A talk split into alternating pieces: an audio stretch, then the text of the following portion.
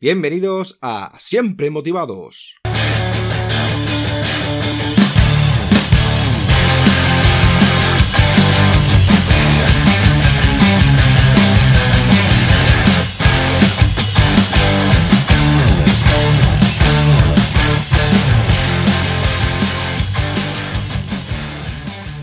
Bienvenidos a Siempre Motivados. Hoy tenemos de invitada a Mónica Jordan Muñoz. Mónica es especialista en marketing y comunicaciones digitales, con fuerte inclinación a todo lo relacionado al desarrollo humano, coaching, programación neuro, neurolingüística, PNL, facilitadora de vida bonanza. A Mónica le gustaría aportar sus conocimientos sobre la reinvención, reinvención personal, que es la aceptación al cambio.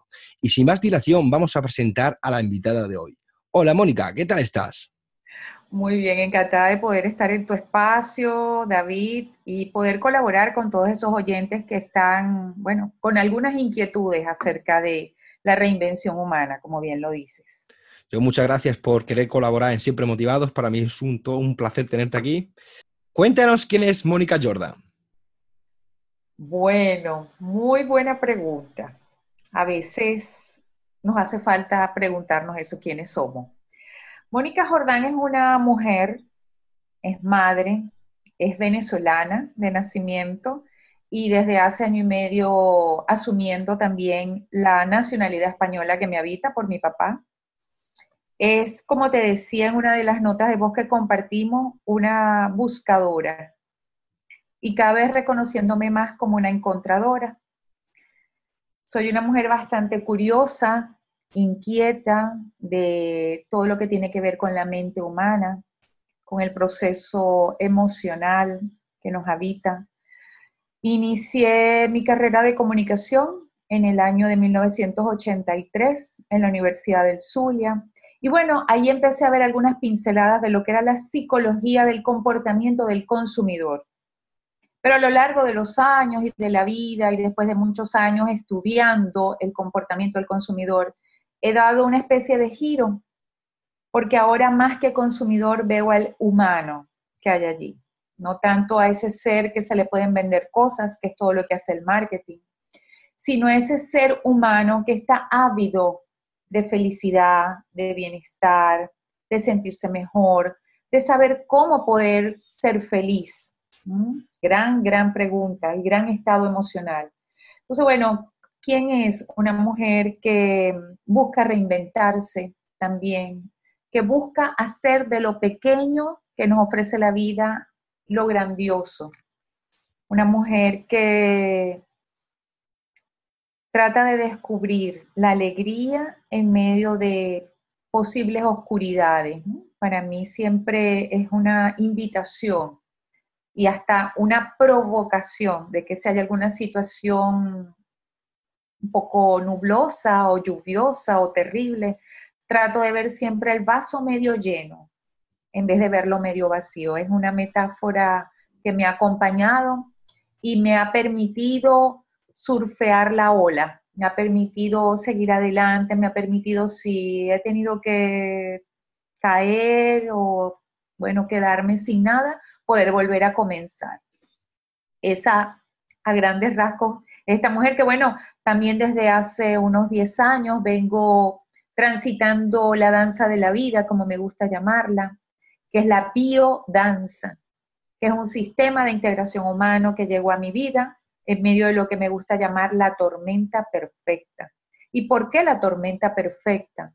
Porque yo tenía una empresa de publicidad reconocida de 20 años de constituida, con quien en ese momento era mi esposo, y el padre de mis hijos y mi socio, y por eh, que la vida genera encuentros y desencuentros, se terminó la relación y la empresa se cerró. Y en ese momento todo lo que era dejó de ser. Tuvo que transformarse el sentido de familia, tuvo que transformarse la manera como generar también ingresos, tuvo que transformarse mi manera de estar en la vida. En ese momento llega este sistema precioso que trabaja mucho las emociones y la reinvención desde, desde lo humano y me permitió pararme en la vida desde el amor, pararme en la vida desde la vida misma y decir, ahora Mónica, ahora vas a estar contigo. Es lo que te corresponde. Y bueno, eh, me ha permitido ir en esta danza preciosa y de hecho me hice facilitadora hace cinco años. Es una carrera profesional que dura tres años la formación, más un año de supervisiones y un trabajo final. Así que bueno, tengo, soy especialista en marketing, tengo un máster en marketing online, estoy formada en coaching, en programación neurolingüística, soy locutora certificada, soy facilitadora de biodanza, pero ante todo soy una mujer. Soy una mujer sensible que busca también poder compartir con otros seres humanos eso que la vida me ha permitido a mí recoger. Por aprendizaje, porque me tocaba, ya no cuestiono. Pero lo que sí quiero es, si tengo una palabra, si tengo una orientación que poderle dar al otro, pues lo quiero hacer. Así que por ahí va mi, descripción. No es fácil, de verdad, describirnos, no es fácil. Para el otro es más fácil ver cosas en, mí que yo misma, pero bueno, por ahí va mi, descripción. la verdad es que tiene una trayectoria bastante extensa, ¿no? Eh, has pasado tus malos y buenos momentos. Eso del tema de la frase del ver el vaso medio lleno es una buena frase, la verdad. Y porque somos, eh, hay que ser un poco optimista en esta vida, ¿no? Y, si podemos pensar en siempre mejor en positivo que en lo negativo, porque la mente siempre se va a, lo negativo, ¿no? Porque en la mente es así. Pero bueno, de los errores se aprende. Lo importante es que cada vez que nos caigamos tenemos que levantarnos. Y ese es, yo creo que es el proceso de la vida. Y nada, lo importante es, yo creo que es ser buena persona y, y actuar como lo que dice el corazón y hacer las cosas que te apasionen de verdad. Luego ya, pues los obstáculos, pues bueno, habrá que evitarlos. Hay veces que no podemos, pero bueno, hay que ser optimista, como tú dices, Mónica, y nada.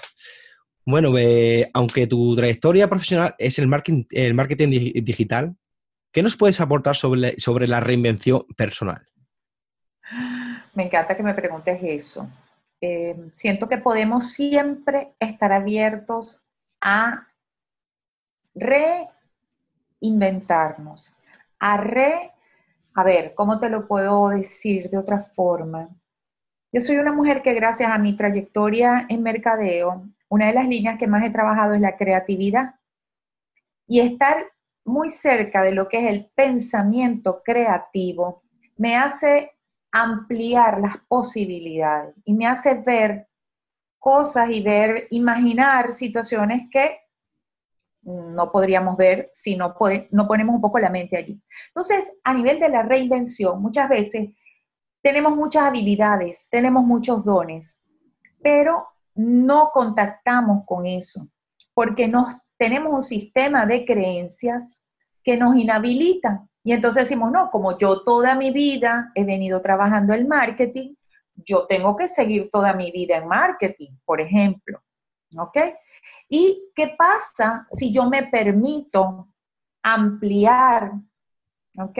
Ese vaso, ese, esa agua, ¿no? Lleno un poquito más de agua, el vaso, y, ok, mantengo mi esencia porque tengo el marketing en mí, pero ¿qué pasa si ese marketing yo le pongo movimiento, le pongo color, le pongo poesía, le pongo danza? ¿ah?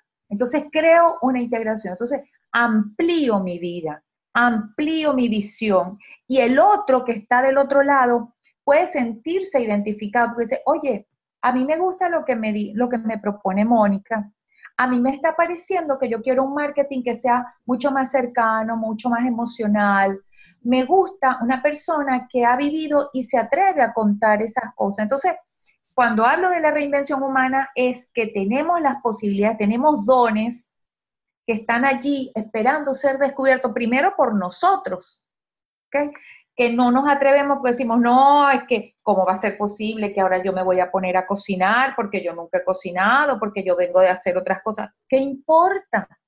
Permítete cocinar, a lo mejor eres, tienes unas recetas maravillosas y las otras personas nunca lo van a descubrir, ni tú tampoco lo vas a descubrir hasta que no lo hagas pero tenemos muchos bloqueos por el que dirán, porque imagínate tú, porque si no tienes un título. Siento que estamos en un momento de vida global donde se están moviendo las estructuras, donde ya no es suficiente un título universitario, donde tienes que tener otras competencias para poder sobrevivir en esta jungla. Porque si yo no tengo competencias emocionales, si yo no me sé orientar, si yo no soy capaz de comunicarme con el otro, yo puedo tener un título precioso universitario, pero si yo no sé hablar, si yo no sé manejar un poco mi inteligencia emocional, manejar el estrés, manejar la ansiedad, no puedo. Entonces, el ser humano necesita, y mira, hoy estuve en una sesión con unas mujeres y yo decía, bueno, son mujeres más o menos de 45, 50 y tantos años. Y hay muchos dones que no se atreven a mostrarlos porque hay vergüenza. Una de las palabras que más he, recibido yo desde que estoy aquí en, Zaragoza es que hay vergüenza y vergüenza por aquí, vergüenza por allá. No, es que no hago esto porque me da vergüenza. No, es que no pido porque me da vergüenza. No es que, ay, que, pero que. Entonces, quizás esta alma caribeña que viene de, ambientes más, más permisivos posiblemente, quizás por el sol que tenemos todo el año. Allí yo quiero aportar al ser humano y en especial a las mujeres que sí pueden, que hay dones, que, que podemos permitirnos. Mira, hay una señora que, por ejemplo, ella quiere hacer arreglos de flores y no se permite hacer arreglos de flores porque se cohíbe. ¿Por qué te vas a cohibir si tú eres un artista? Y a, lo mejor tú eres un emprendedor, pero te han puesto una etiqueta, no, que no lo intentes, porque dígame si fracasa. ¿Y qué pasa si fracaso? Yo tuve mi empresa 20 años y no fracasó porque no funcionara bien a nivel económico, fracasó por un tema personal. Y tenemos que mirar el fracaso como la oportunidad para volver a hacer otras cosas. Porque si yo me hubiese quedado allí y yo me hubiera quedado en esa relación tóxica que no me hacía feliz, ni a mí, ni a mi pareja, no me hubiera descubierto como me he descubierto hoy. No me hubiera podido reconocer. Entonces, muchas veces no damos un paso por miedo, nuestro mayor saboteador es el saboteador interno. No tiene que ver tanto con la política del país. No tiene que ver tanto con mi familia, donde me tocó nacer, no. Tiene que ver con lo que, lo que yo me estoy diciendo, mis juicios. Por eso me encanta este espacio y quiero formar parte de tu red. ¿Por qué? Porque tú te estás atreviendo, estás saliendo de tu área de confort. Es muy fácil para una persona de repente como yo, que soy comunicadora, pues hacer un programa de comunicación. Lo, el desafío está cuando tú vienes de otro espacio que no es el tuyo a decir, bueno, y es una exigencia a nivel neuronal, porque tú le estás exigiendo a tu mente que te colabore y te estás poniendo a estudiar, pero dice, y voy a salir adelante y organizas tu agenda. Eso es reinvención. Tú estás también en un proceso de reinvención desde la acción social que es poderosa, porque a ti te está moviendo una energía que no tiene que ver con que eso va a tener una retribución, por lo menos en este momento, de dinero, porque a ti te está retribuyendo más el bienestar que tú estás generando en otros. Me he quedado sin palabras, Mónica. la, verdad que, sí, que yo este proyecto, como lo, he dicho en otro eh, podcast, es que no, lo veo como un proyecto de, negocio, es un proyecto que para aportar nuestros conocimientos y experiencia y que hagamos una, que haga una comunidad positiva y que entre nosotros podamos ayudar mutuamente sin pedir nada a cambio. Y la verdad es que es mi idea y la verdad es que va, va bastante bien. Como tú has dicho, hombre, nunca me he dedicado al sector eh, este de la comunicación social, ¿no? Soy una persona que soy bastante abierta, eh, que no me da vergüenza hablar en, público, pero bueno, es una situación que la verdad es que es nueva. Como tú dices, salir de esta zona de confort y meter este nuevo hábito en tu estilo de vida es, difícil porque son muchas cosas. Porque la verdad es que esto hacerlo en tu tiempo libre ya no es, eh, bueno, me pongo aquí a grabar y ya está, no, tienes que eh, estudiar un poco sobre el tema que vas a hablar, ¿no? Y tienes que contactar con personas, que claro, que, claro, y que esas personas quieran colaborar en tu proyecto.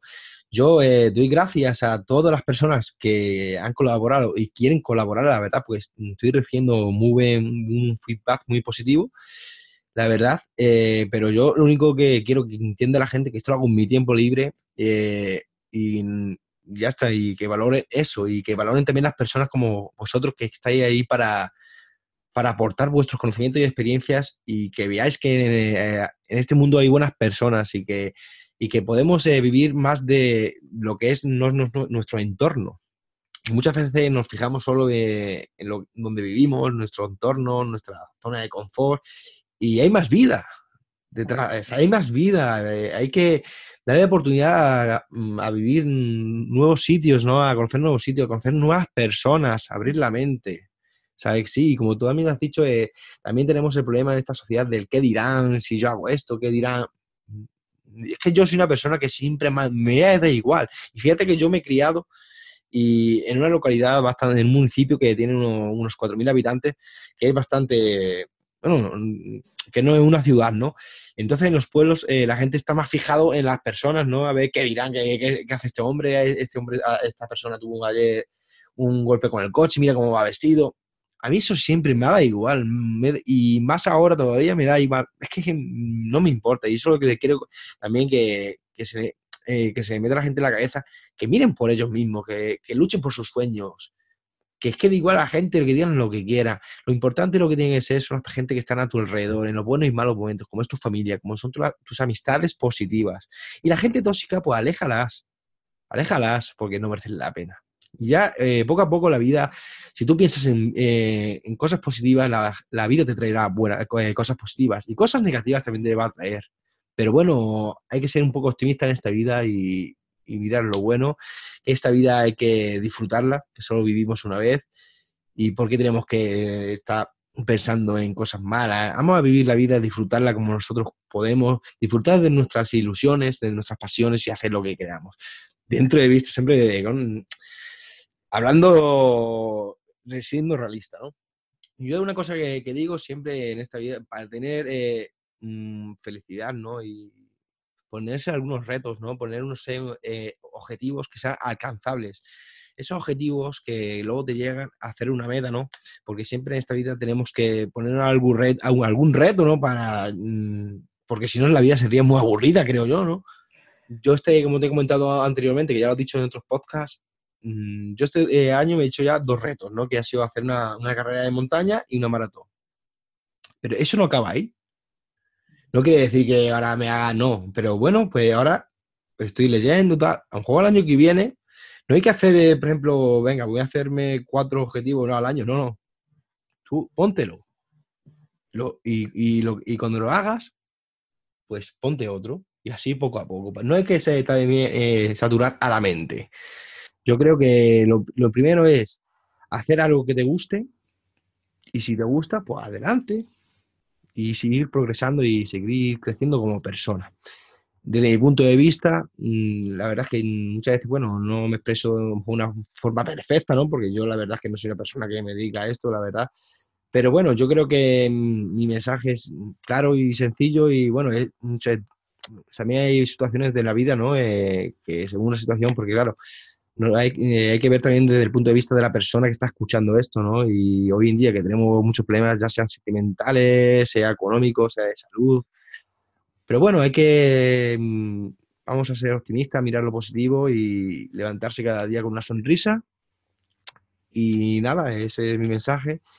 Y bueno, para seguir conociendo a Mónica, te voy a hacer otra preguntita. Eh, a ver. ¿Cuáles crees que son los problemas más, más frecuentes de las personas hoy en día? A ver, desde la mirada que hoy tengo, puedo percibir que a veces el no tener problema es un gran problema. ¿Por qué te digo esto? Porque vengo de un país que se está cayendo a pedazos, que no hay lo esencial. no hay agua, no hay electricidad, por lo menos en la ciudad de donde yo vengo, que es Maracaibo, Estado Zulia, pueden estar siete días sin electricidad, sin agua potable, sin gasolina, sin dinero para poder pagar nada, sin pan en las panaderías. O sea, es impresionante. La gente, yo se lo comento a las señoras con las que me veo y les digo, si tú vas al Simple y no hay pan, yo creo que le prenden fuego al Simple, aquí. Allá, tú llegas, no hay pan. Por lo menos cuando yo estuve hace año y medio, hasta, hasta que yo estuve, solamente sacaban a las 5 de la tarde y te vendían hasta 10 piezas de pan, ¿ok? No te podían vender más. Y para venderte un litro de leche te tenían que tomar la huella del, del dedo. O sea, esto no es que me lo contaron a mí. Esto ya venía pasando en Venezuela hace rato. Entonces, cuando tú vienes de un país que está pasando una guerra, porque no tiene otra palabra, y tú vienes a un país que lo tiene todo, porque España, la verdad que hay, la comida se bota más bien, que a mí eso me, pero bueno, ahí funciona el transporte, funciona todo, y la gente yo la veo con una amargura en la cara. Y yo digo, ¿qué pasa? ¿Por qué no se sonríen? Y yo las escucho y se quejan por unas cosas tan pequeñas. No, porque si llegó tarde, porque si tengo que ponerle la comida, porque si puso la lavadora, si no puso la lavadora, y yo, yo tengo que respirar profundo y yo digo, bueno, ¿qué tengo que aprender de todo esto? ¿Qué nos pasa como seres humanos? Que no estamos siendo conscientes de la belleza, de toda la abundancia que pone la vida aquí. Entonces tengo que ocupar mi mente, que crearle problemas a la mente, que molestarme, o sea, como diciendo, quítate tú, o sea, la gente se monta en el tranvía y la gente se monta enfadada. Enfadada porque yo cada vez que me monto en el tranvía, la gente, ¡ah! ¡ah! ¿Pero qué?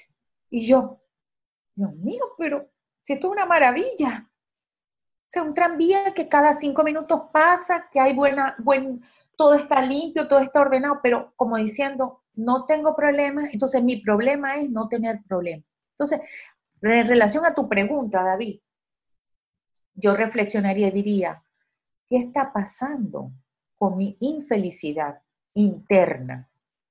¿Qué está pasando con esa desconexión? ¿qué está pasando? Que me, han querido vender, mira que yo vengo del área de marketing, me han querido vender que la vida es tener un coche, un piso así asado, una ropa así asado. No, ni es la vida ni es la felicidad. La felicidad la tienes que descubrir aquí adentro te la puedes aquí con un vaso reciclado, así como yo me tomo esto, que mis hijos se burlan, me dicen, mami, sí. Sí, porque nosotros estamos en modo ahorro. Nosotros tenemos que reciclar. Y yo más bien agradezco que tengo agua para beber.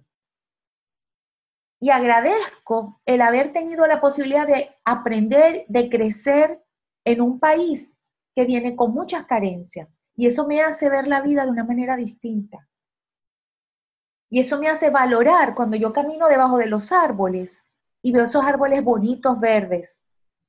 Aquí las demás personas no ven esos árboles verdes. Estamos ciegos. Nos volvemos ciegos, sordos. Solamente hay la voz para el reclamo. No hay la voz para calificar a la persona. No hay una voz para decir buenos días, ¿cómo te sientes? No hay una voz para decir gracias. La palabra gracias es una palabra que yo no sé si es que aquí no existe en el vocabulario, pero yo estoy acostumbrada y en mi familia y mi mamá me educó para dar gracias por todo. Y tenemos que dar las gracias por cada respiración. Cada vez que abrimos los ojos, estamos tenemos una oportunidad. ¿Cuántas personas, tú que eres un hombre que viene del espacio militar, tú sabes lo terrible que son los enfrentamientos. ¿Cuánta gente pierde la vida? ¿Y cuánta gente hay en los hospitales queriendo abrir los ojos? Entonces, los problemas que hay, por lo menos de este lado del mundo, Son muchas veces problemas como de desconexión, de que hay tanta abundancia que en medio de esa abundancia me pierdo. Me pierdo de lo esencial. Me pierdo de no, de no, de no entregar un abrazo, de no entregar una sonrisa, de no entregar una mirada, porque nos vamos llenando de corazas, de que no, ¿por qué? ¿Qué tal? Todo. Entonces hay una, una expresión, una cosa que yo digo, pero para, pero, ¿por qué la gente no puede ser feliz? Eso, eso es uno de los temas que yo particularmente vengo trabajando y lo trabajo en mis sesiones de biodanza. Otro, otro asunto es la aceptación. Aceptar aceptarla y agradecer. Coño, tienes una familia, tienes una vida, tienes un cuerpo, acéptate. Y muchas veces a mi hija, no, que si estoy No, mi amor, acéptate. Acepte esos dones, acepte esa maravilla que tú eres. ¿Mm? Por ahí va, por ahí va, David, por ahí va un poco lo que voy recogiendo y me pongo reflexiva. Porque yo también en ese aceptar, tengo que aceptar al otro como es.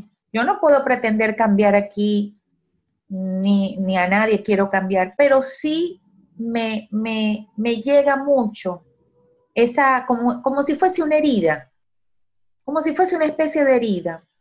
Y yo cuando lo hablo, lo converso y, me, y permito que el otro se abra, se abra, el otro me dice, wow, es verdad, yo no, había, no me había percatado del canto de los pájaros.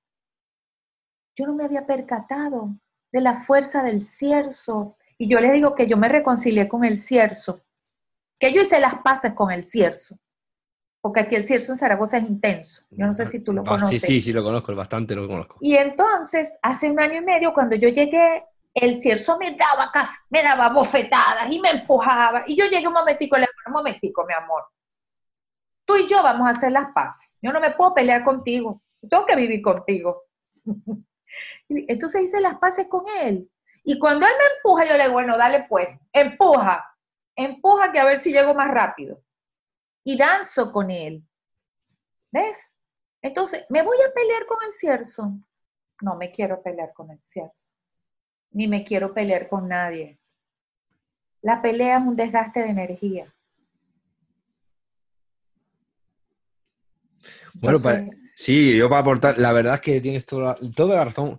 Y a mí también me, me, hierve la sangre en ese aspecto, en ese sentido, porque la, eh, la verdad es que la gente se preocupa por porque quiere estar a la moda, porque ha sido el último móvil y yo lo quiero tener, porque no lo puedo tener, ahora porque se me quiero comprarme un coche, cuando realmente eh, hay que fijarse en las cosas bonitas de la vida y agradecer por, por qué estamos aquí, ¿no? Si nosotros escribiéramos en un papel dando la gratitud, dando las gracias por las cosas esenciales, por ejemplo, como el vivir, como el respirar, como el tener una casa, como el poder andar, como el tener una familia, que eso realmente es, que eso, eso que nos tenemos que tenemos que valorar, ¿no? No tener el, el otro móvil para decir que tengo ese mejor móvil. Mm. ¿De qué te sirve eso? De nada. Pues esas personas realmente yo creo eh, yo desde mi punto de vista, yo tengo, soy bastante joven, ¿no? Debo hacer 33 años. Pero bueno, he vivido bastantes cosas en la vida, ¿no? Y te das cuenta de lo que realmente merece la pena. Y... Pero hay personas que, claro, que no es culpa de los padres porque la han criado eh, en ese ámbito, ¿no? Pero yo veo hoy en día muchos caprichos hoy en día a lo que es la, nueva generación. Yo veo a personas, a, niños con 8 o 9 años con teléfonos móviles. Mm, andando por la calle y con los WhatsApp, con redes sociales, yo eso no lo veo normal. Yo no veo normal una persona de 8 años, que es un niño, con un teléfono móvil. ¿A qué vamos a llegar? Pues esa persona, cuando tenga 15, pues te irá pidiendo más cosas. ¿Qué pasa? Que el día, ojalá que no, ¿no? Pero, pero mm, toda la vida los padres no van a estar ahí. ¿Qué pasa? Yo creo que luego esas personas, cuando le faltan, ese apoyo, e, ese mm, bienestar que le daban su, familia y se encuentran solos y tienen que buscarse la vida por sus propios medios y méritos, pues a esa gente le va a costar más que una persona que desde, desde chiquinino la ha metido en la cabeza que las cosas hay que conseguirlas por sí mismos. Es que la sociedad yo creo que es eso. Yo hoy en día veo, yo que la tele no la veo, la verdad. Yo, yo no tengo tele.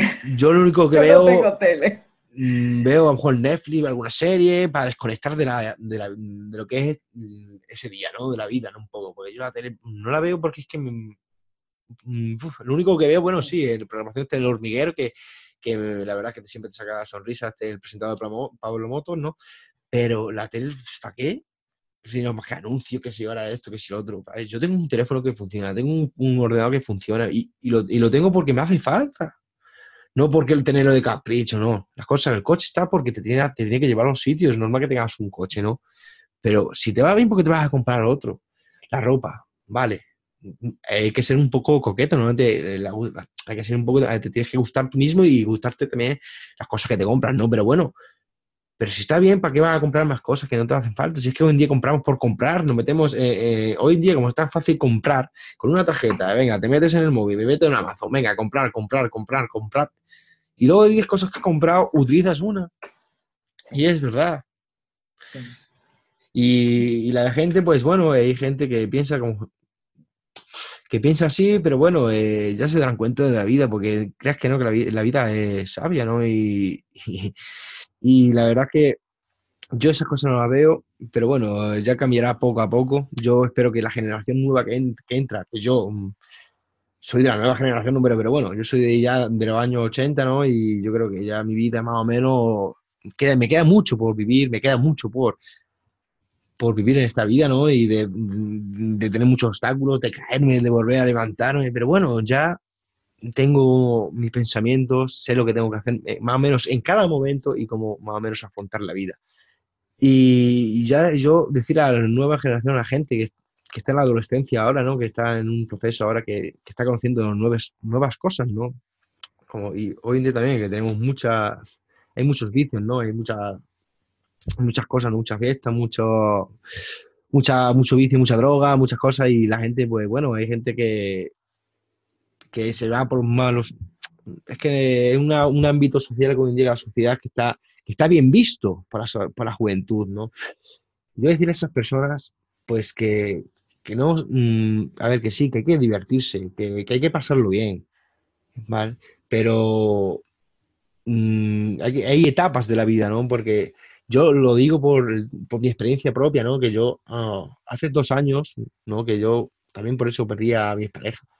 Eh, muchas veces también por el tema de no puedo hacer deportes eh, a circunstancia de la, de la, lesión que tuve, me operé de la hernia discal, pues empecé a salir más y, dejar, y dejé de lado a mi pareja, ¿no? Es una cosa que, mm, bueno, pues me arrepiento, ¿no? Pero bueno, que son circunstancias de la vida, esas cosas mm, te sirven para aprender, ¿no? De, de esos errores, ¿no? Que tú sabes que esa persona pues, ha sufrido por, eh, por ti, ¿no? Y, yo pido perdón, yo le pido perdón, ella me ha perdonado, pero mm, realmente tengo una espina clavada, ¿no? Porque yo no soy así. ¿Cómo? Y lo, ¿eh? Que, ¿Cómo no eres? Que no soy una persona, es que, a ver, que me voy por el venir a hablar, que yo no soy una persona e, egoísta, que me, yo la verdad que yo las cosas muchas veces las hago también pensando en los demás, ¿no? Porque claro, Mm. yo puedo hacer una cosa y hacerlo sin pensar lo que pueda pasar a los demás, no, yo pienso, ¿no? Digo, bueno, si hago esto eh, y no afecto a nadie, pues lo voy a hacer. Pero si afecto a alguien, ya me lo pienso más, ¿no? Claro. Pero digo que yo estu- estuve con el tema del problema mío y eso, pues mm, fui un poco egoísta, ¿no? Fue- me pensé en nada, eh, porque claro, yo como tenía ese problema, pienso, Buah, yo tengo un problema, tengo un problema, tengo un problema, no puedo hacer ciertas cosas, me cambia el carácter. Pero luego la persona que está al, al lado tuyo, que está luchando contigo, no te das cuenta, yo no me di cuenta de eso. No me di cuenta que mi expareja, ¿no? Estaba ahí para apoyarme y yo la olvidé. Y lo olvidé en el sentido porque era egoísta, no pensé en mí mismo, porque yo estoy mal y, tú no tienes el problema que tengo yo porque yo ahora no puedo correr. Si yo a lo que voy en este eh, mi mensaje en este es que me lo iba a hablar y muchas veces me voy por las ramas. Es que hay que fijarse también, hay que pensar en uno mismo, hacer las cosas que te gusten, pero también hay que pensar en los demás que están a tu alrededor y, y pensar que las cosas que tú hagas hagan feliz también a los que están al lado tuya, ¿no? Y bueno, yo creo que voy a cada hablar porque al final me, me a hablar y me voy por yo, yo, te, yo te quiero entregar algo, ¿no? Y como yo sé que tú vas a editar esto, tenemos el derecho de perdonarnos.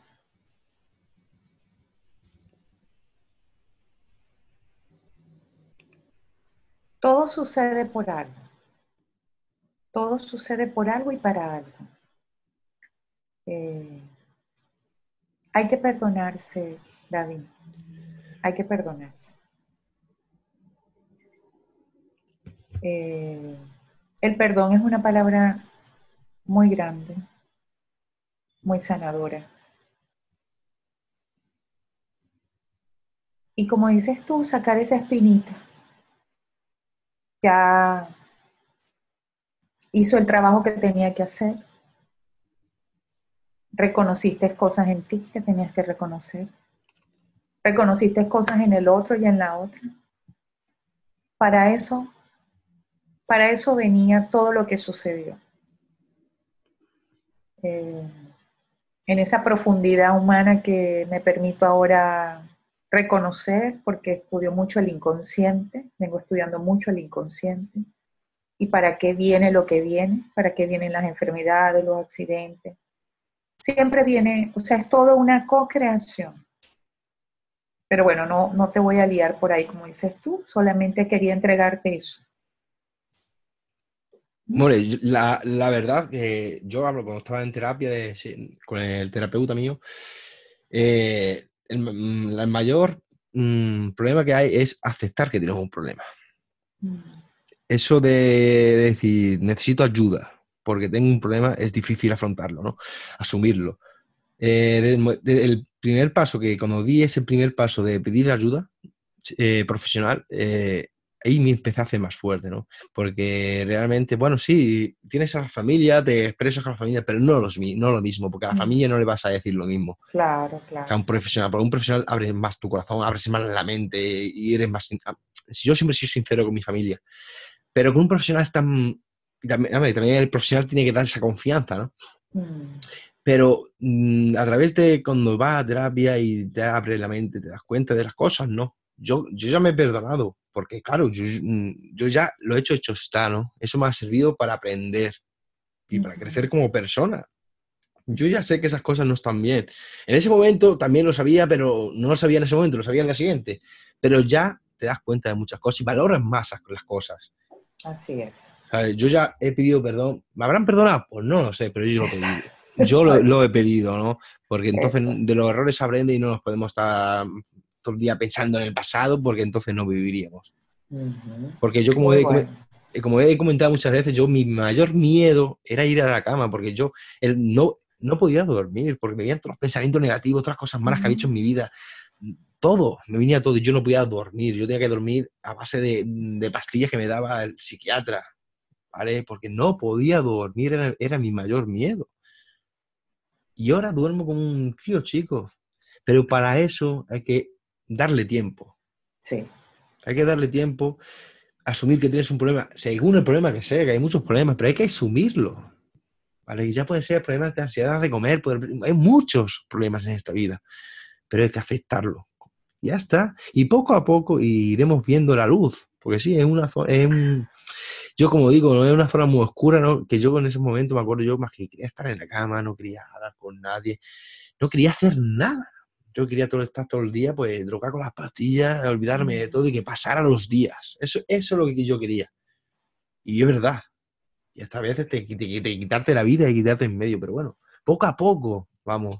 Yo poco a poco, la verdad, me costó, me costó mucho pero bueno, la, la, vida así, la vida te pone, yo creo que esos obstáculos, ¿no? Para hacernos más fuertes, ¿no? Porque eso te, hace mucho más fuerte, ¿no? Igual que, por ejemplo, a ti cuando te pasó lo que te pasó con tu, con tu negocio, ¿no? De dejar también una relación que es el padre de tus hijos, que eso tiene que ser muy difícil, ya no por ti, sino porque ya rompe la estructura familiar, ¿no? Sí. Y yo creo que eso es muy difícil porque Mm, ya no es, bueno, yo cojo, me voy y dejo todo, mm, ¿sabes? Yo estoy yo solo, yo me voy solo y no tengo que depender de nadie. Pero ya cuando tienes un, yo no tengo hijos, no tengo nada, no tengo nada que, que yo cuando me quiera ir me voy y ya está, buscarme la vida, ¿no? Pero ya cuando tienes una familia, tienes todo, es más difícil, ¿no? Es mucho más difícil. Entonces yo no pude hablar por eso, ¿no? Pero bueno, eh, conociendo a, a, gente como vosotros, pues voy, la verdad es que este proyecto me está, estoy aprendiendo mucho, ¿no? De, de la gente, ya no es por su, como dices tú, de sus títulos, de su lo que tenga, los diplomas, no, sino de su, de su vida, de su pensamiento, de su sabiduría, de sus conocimientos. Eso es lo que yo me quedo. Yo no me quedo una persona que tenga una carrera de tal, no, no. Yo valoro más una persona de cómo es, a lo que tenga de, de títulos. Vale, sí, vale, el título te vale para trabajar, para, para decir, bueno, mira, tengo esto, pero ¿de qué vale tener mm, bastantes títulos y luego a la hora de hacer el trabajo no vales? ¿De qué le vale ser un periodista, tener la carrera de periodismo si no sabe hablar? O no sabe entrevistar o le da miedo escénico hablar en público. ¿Sabes? ¿Me entiendes? No? Que, que, ¿De qué te vale eso? ¿no? Entonces eh, hay que hacer lo que realmente te apasione. Y veremos cómo en ese momento no pasa nada. Y bueno, eh, vamos a seguir con esto que al final, como digo, eh, yo digo una cosa, que yo no voy a editar nada. Nos terapiamos, nos terapiamos, nos terapiamos. Yo no, yo no voy a editar nada, yo soy así, yo... Ah, muy bien. No, no, yo... Muy transparente, muy transparente. y eso engancha, ¿viste? Eso engancha mucho porque, porque la gente está esperando esa autenticidad. Los programas cliché ya no gustan porque esto, esta frescura, este tejido humano, esto que no está planificado y que simplemente aparece, porque tenía, yo tenía que entregarte eso a ti, tú tenías que entregarme eso a mí y a esta audiencia. Entonces, bueno, qué lindo. A mí yo fluyo. No, hombre, tienes que tener un guion más o menos para, llevar un guion, ¿no? Para llevar un orden, ¿no? Para hacer las cosas bien, las cosas como son, ¿no? Claro, Hay que planificar un poquillo las cosas, ¿no? Pero yo, perdona, yo edito las cosas, por ejemplo, si hay un ruido, si yo qué sé, pues alguna edición de, de porque yo qué sé, voy a entrar alguien en la puerta o a llamar a alguien al timbre, pues esas cosas sí, ¿no? Pero yo no voy a editar cosas que he dicho. No. Vale. A mí, yo lo que digo aquí es que me digo algo que piensan los demás. Si yo tengo un problema, yo soy David Peña Gómez y he tenido una depresión por una expareja que me ha dejado. Y lo digo públicamente y, y no me pasa nada. Es que me digo, igual. Vale. Soy de Quintana Sena, de un pueblo de Badajoz es que me da igual y es que por eso digo que yo soy una persona que, que como lo digo aquí, como lo puedo decir en la calle, es que me da igual, me da indiferencia lo que digan los demás, me importa lo que es mi ámbito social, mi, familia, yo, ¿sabes? Es lo que me importa. Por eso digo la transferencia, la transparencia, como dices tú, por eso no edito nada, ¿no? Y las cosas salen como salen que es lo realmente para que vea la gente, ¿no? Que hoy en día, como las radios, ¿no? Que tiene todo un guion y saben qué es lo que tienen que decir y de ese guion no sales. Es lo bueno del podcast, ¿no? Ya no es este programa, sino muchos programas que hay, ¿no? El podcast lo bueno que tiene que, aparte de que lo puedes escuchar cuando tú quieras, no lleva, mm, tienen un guion, pero es un... La gente se expresa como realmente quieren expresarse. Habrá programas que no, habrá programas que sí, pero a mí me gusta el podcast por eso. Ya tengo pues mi podcast preferido y otros que es por eso. Y bueno, hablando de, la entrevista, eh, ¿qué consejos darías a los oyentes? Muy buena tu pregunta. ¿Qué consejos darías a tus oyentes? Primero que todo, tomarnos la vida con liviandad. Es decir, no, no ponerle tanto peso a esas situaciones que nos acontecen. Hay situaciones, claro, que son gordas, como diríamos, que, bueno, son bastante dramáticas, pero en general, poder reconocer que a pesar de que la vida nos manda esos momentos duros, difíciles, complejos, podemos respirar, y podemos sentarnos un segundito y pedir mucha, mucha ayuda, mucha, mucha, mucha sentido, mucha claridad y seguir adelante. Pedir una ayuda a un amigo, pedir consejo a un familiar. Entonces, ir con liviandad. Creo que ese es un gran mensaje. ¿Qué otra cosa? Caminar contigo mismo. Salir a dar un paseo contigo a veces eh, un paseo a solas con nosotros nos puede revelar y nos puede tranquilizar y nos puede despejar la mente. No tenemos que hacer grandes cosas, sino mira, ya vengo un momento y salir y caminar un par de cuadras, dejarte sentir y, sentir tu cuerpo y sentir tu alma para que no, por, ahí también vas despejándote. A ver, otro consejo, rodéate de música. Deja que la música entre a tu vida. Preferiblemente que no sea reggaetón, pero bueno, si es el reggaetón es lo que te gusta, no le voy a poner, no le voy a poner etiqueta, pero la música en general tiene un poder maravilloso para animarnos, para alegrarnos cualquier momento. Entonces, rodéate de música y ya para cerrar, un buen libro. Los libros son para mí esos compañeros silenciosos, esos, muchas veces esos terapeutas incondicionales. Que, bueno, tú tienes un libro y muchas veces abres el libro y dices, wow, esto que me ha regalado hoy, esta página, esta frase, me, me da mucha claridad para seguir. Yo soy una mujer que me gusta leer, creo mucho en los libros, y a veces no puedo comprar todos los libros que quisiera tener, pero igualito los aprecio. Entonces, cuando un libro llega a mis manos, si, si hay de esos libros que te prestan en un lugar o voy a una librería y los ojeo, porque me gusta ver lo nuevo que traen los autores, me maravillo. Y a lo mejor es una palabra digo, wow, qué maravilla, qué, qué, qué poder tan grande tiene la palabra. La palabra moviliza, la palabra transforma, la palabra nos indica muchas veces cosas, nos indica, nos da señales, ¿no? A mí, a mí, eso por ahí van, por ahí van esos consejos, si es que se puede aconsejar, porque cada quien escucha lo que quiere escuchar también. la verdad que sí. Yo, la verdad es que yo antes no era de mucho leer, leía cosas del deporte, la nutrición, porque cosas que lo que más me ha gustado, el deporte, cuidarme. Y, a raíz de lo que me pasó, me empecé a leer libros de Walter Riso, que es un pedazo de, vamos, aparte de ser psicólogo, hace un muy buen escritor, aunque haya, yo, creo que he leído dos libros, uno es Cómo no morir de amor y el otro era Aprende a, no me acuerdo, era otro libro que estaba muy, muy, muy bien.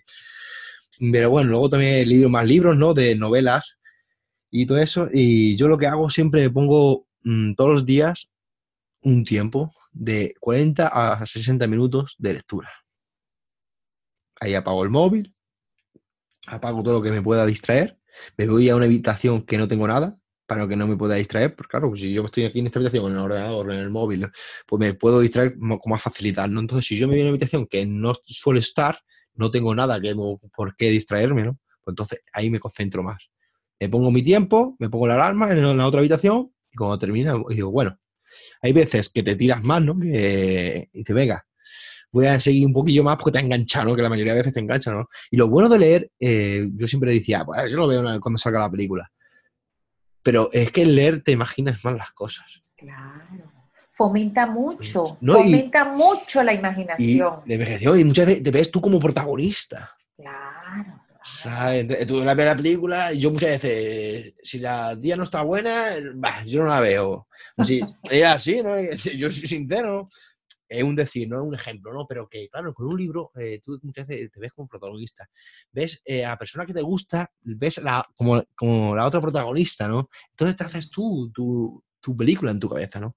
Con el guion de otra persona, pero tú te, te haces esa película. Y está muy bien, la verdad. Yo nunca, vamos, yo estoy aprendiendo, vamos, aprendiendo a, empezando a leer hace un año, llevo yo así leyendo más a menudo. Antes leía pues novelas de típico, vamos, eh, la lista de Schiller, cosas de, del tema de los, de los nazis, ya no porque me gustó los nazis, sino pues la historia de, de lo que era la Segunda Guerra Mundial, ¿no? Porque me gusta el, tema de la historia, ¿no? Pero ya muchas veces ya leo libros ya del tema de, del coach, de cómo conocerte a ti mismo, ¿no? Como el poder avanzar, el conocerte más. Eh, la verdad es que son hoy en día hay muchos libros de eso, de conocerte, que te van a ayudar, cómo agradecer, ser agradecido, que te van a ayudar durante tu proceso de, vida, ¿no? Porque cada día es, es un día que tienes que agradecer al mundo que estar vivo, el poder respirar, como he dicho antes. Hay una frase que, que, fíjate que lo, lo, lo he leído en un libro, que era, eh, no, no, lo dice exactamente, dice, antes eh, lloraba por no tener zapatos hasta que conocí una persona, hasta que conocí una persona que no tenía pies. Algo así. Que son frases que, eh, no, me acuerdo mm, exactamente, pero son frases que te quedan. Dice, fíjate, qué frase que con 10 palabras lo que ha dicho son el significado que tiene. Por eso es leer lo que tiene. Porque las películas, bueno, las películas, vale, es, bonita, es romántica, pero bueno, es una película, la puedes ver cuando... Pero el libro te, hace, mm, yo creo que aparte de, mm, de ser, eh, hacerte un poco más inteligente, ¿no? De, de expresarte mucho mejor, ¿no? Porque yo ahora eh, que llevo la lectura, pues te sabes expresar mejor, ¿no? Eh, conoces más lo que es el vocabulario, ¿no? aunque yo sé escribir sé leer, pero sabes más, ¿no? Nuevas, metes nuevas palabras, nuevas frases en tu vocabulario y eso es bueno. El aprender... Te amplía, te amplía los mundos. Sí, sí, sí, sí. Y el aprender no ocupa lugar. Y qué mejor que leyendo, ¿no? Y la verdad, mm, lo bueno que estoy con vosotros, ¿no? Que muchas veces pues me recomendáis libros, ¿no? Y, claro, cada uno, cada persona, igual que yo en la entrevista que tuve, tuve con Miquel Nadal, que es psicólogo, ¿no? Y está trabajando la neuroproductividad, ¿no? ¿Qué pasa? Que hoy, ahora mismo, pues hay, no una guerra, ¿no? Pero un conflicto con los coaches y los psicólogos, ¿no? Porque claro, más o menos, eh, a ver, uno de coach, yo lo veo como para mm, orientarte, ¿no? Para mm, llevar, guiarte por, un, por el camino que tú, que tú quieres, pero claro. Y yo veo al psicólogo como que para, para guiarte por ese camino, muchas veces tenemos obstáculos y esos obstáculos a lo mejor no vienen de ayer y a lo mejor vienen de la infancia y eso es lo que veo. Pero a lo que voy que entre ellos mismos hay un conflicto de, claro, de interés, porque claro, eh, más o menos eh, son empleos más o menos que tratan de lo mismo. Entonces, entre ellos mismos, eh, lo que estuvimos hablando era eso, ¿no? Que, pero digo, y como dijo él, ¿por qué no unirnos? Así es.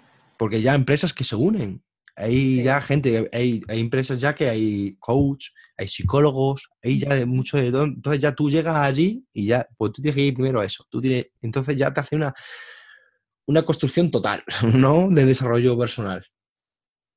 Y... Sí, el, perdón, eh, yo tengo rato observando, bueno, y tengo una formación en coaching y tengo muchas amigas, colegas que son psicólogas y son coach. Entonces, ¿qué pasa? Que el coach, el coaching trabaja, un, eh, aborda al, al, al, en este caso al paciente o al usuario o al coachee de una manera, ¿okay? desde el lenguaje, desde el cuerpo de esa persona, desde lo que se va permitiendo. Y el psicólogo tiene muchas líneas, que sí, el psicoanálisis, que sí, el, el conductual, según la rama de la psicología que aborde. Y muchas veces la psicología, no digo que todo, pero trabaja mucho desde eso que provoca dolor, porque ahondan en la herida. El psicólogo ahonda y busca sanar. ¿Por qué? Porque su escuela de psicología dice que esa es la línea, que hay que ir al, a lo que generó ese, ese momento o esa herida emocional. Mientras que el coach trabaja desde lo que la persona va mostrando, desde el lenguaje. Yo simplemente veo cosas que tú vas diciendo y simplemente te digo, ¿qué quiere decir esto? ¿Qué significa para ti? Porque ahí, hay debajo, hay toda una construcción. Es como si el, iceberg, en la capita de arriba está la palabra y por debajo está todo lo demás y ahí es donde trabaja el coach.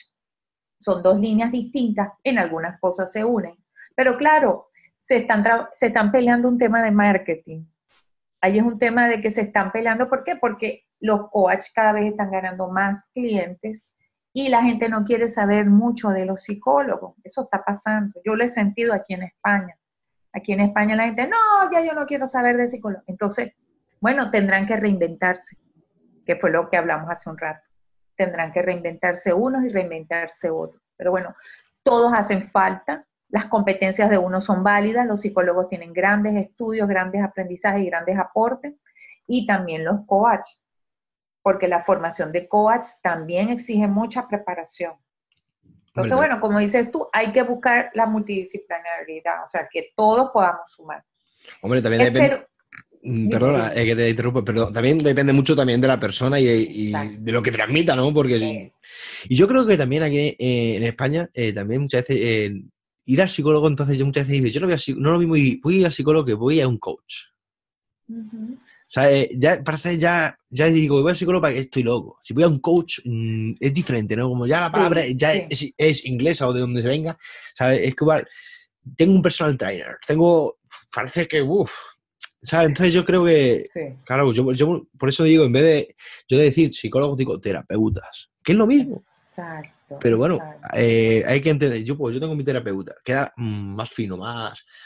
Pero claro que voy, ¿no? Pero bueno, yo creo que la profesión va por dentro y yo si voy a un profesional quiero que tengan, que tengan la gente dejen su testimonio en su, en su página web, ¿no?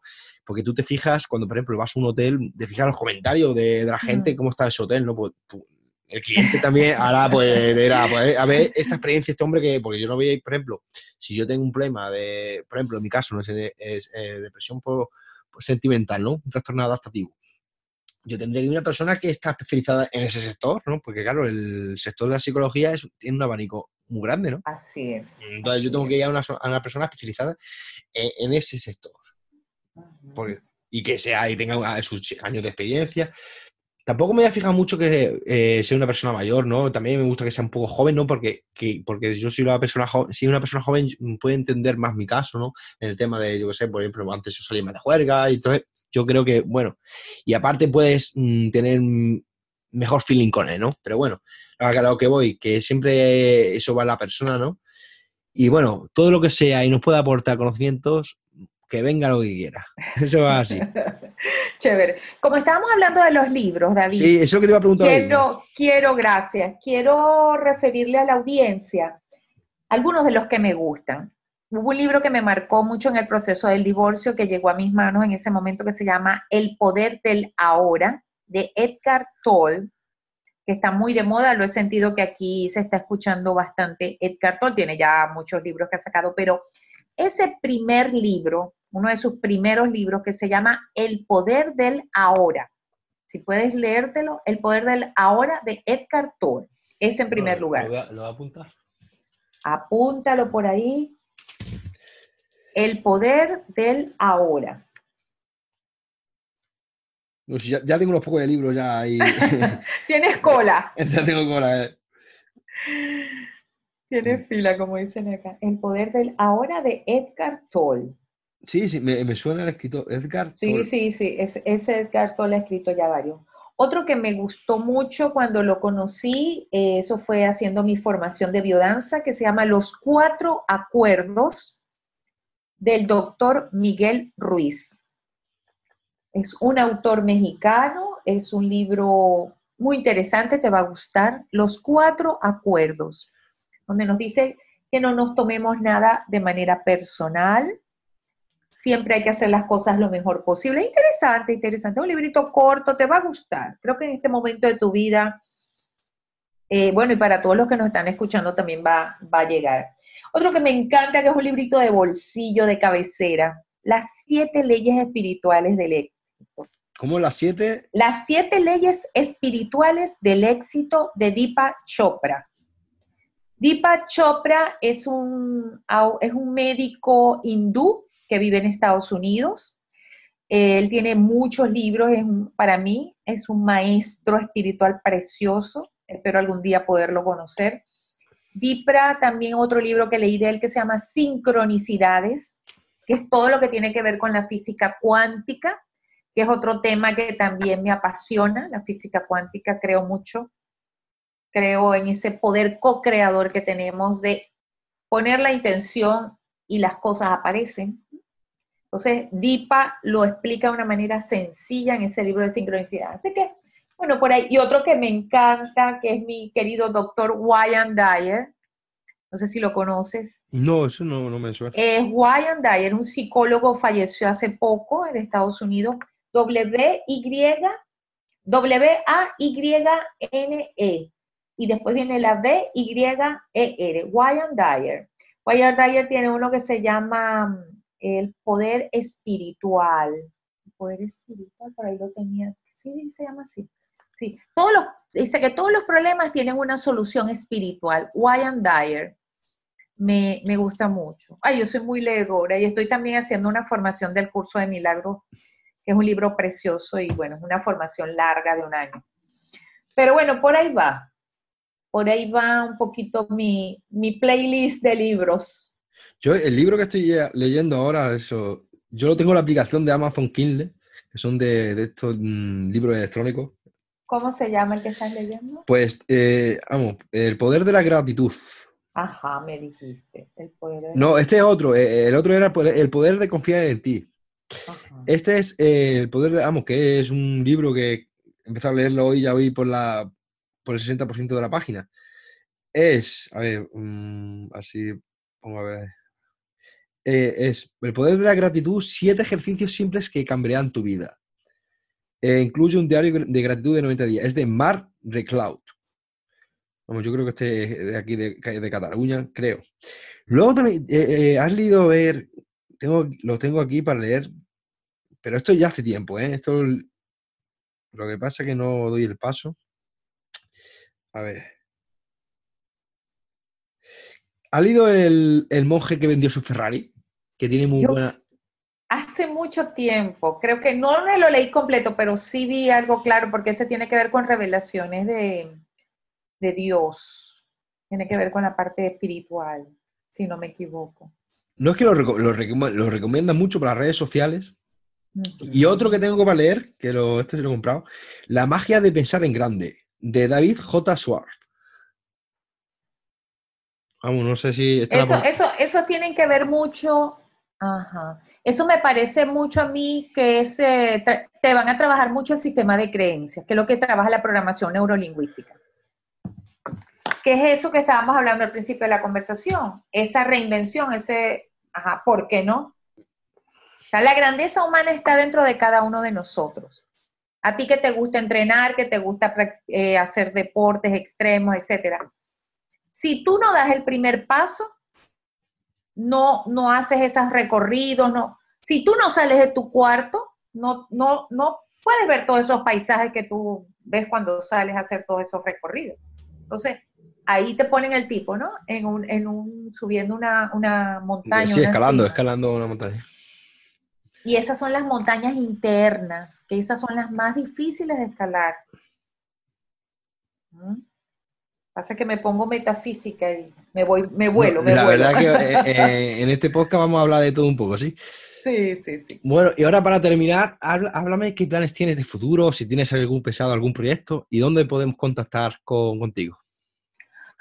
A ver, em, estoy ahora preparando, de hecho, un taller que voy a comenzar la próxima semana aquí en Zaragoza, de seis ciclos, van a ser seis semanas para trabajar esos dones internos que tenemos los seres humanos. Va a ser un ciclo donde lo voy a trabajar desde el movimiento, desde el movimiento que provoca la, música, la emoción, que es el sistema biodanza.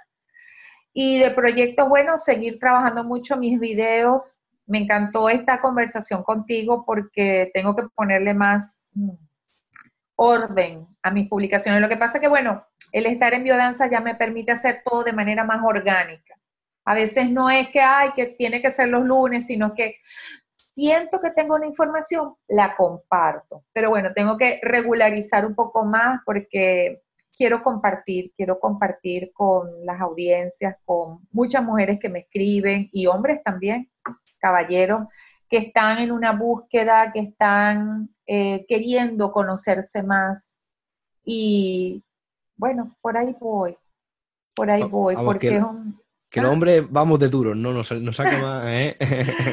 Pero sabes que me, que me he quedado muy gratamente sorprendida porque los caballeros que se han acercado a biodanza y los que me han escrito por, por las redes, siento que el hombre está también en un despertar en un despertar muy bonito, porque el hombre ha tenido que ponerse una coraza para evitar mostrar su parte más sensible. Y siento que estamos en un cambio de conciencia. El planeta entero, la humanidad está ante un cambio de conciencia. donde el hombre se está permitiendo hacer contacto con esa otra energía, mucho más amable con él mismo primero, para poder ser más amable también con la, con la pareja, con la mujer, con la familia. Y la mujer también se está permitiendo reconocer su lado femenino, porque también me ha, pasado eso mucho aquí en, España. La mujer se ha endurecido mucho y eso es algo que a mí me choca. Y yo las les meto como su sacudón. Yo le digo, pero ¿por qué tú te, te has vuelto tan dura? La mujer aquí se ha puesto tan, tan, tan dura, tan cerrera. Si la mujer tiene que ser femenina, la mujer tiene que ser dulce.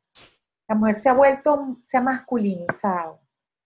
La mujer venezolana, nosotros allá somos como más, más tiernas, somos mujeres empoderadas, pero somos más, en ese sentido, no, no tan duras. Entonces, bueno, una de las cosas que siento yo que está pasando aquí en España es que la mujer se está dando cuenta que tiene que también recuperar su, su, su yin, su energía más sutil. Y el hombre también se está permitiendo descubrirse. Me parece lindo este encuentro, David, me está pasando también en los encuentros reales, en las sesiones de biodanza, que el hombre esté abriéndose a estos nuevos espacios.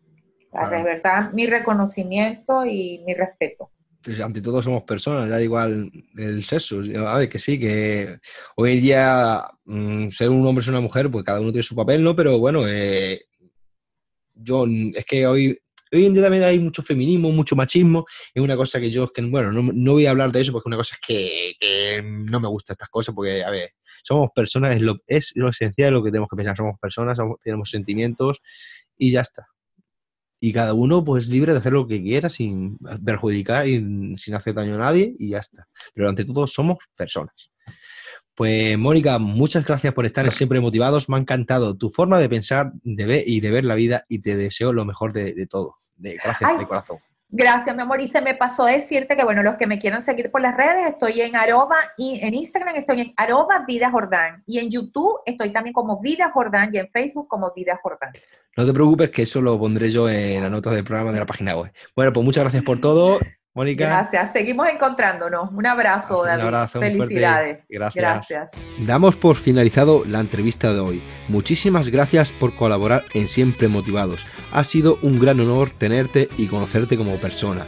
Te deseo lo mejor y cuando quieras volver estaré encantado de recibirte de nuevo.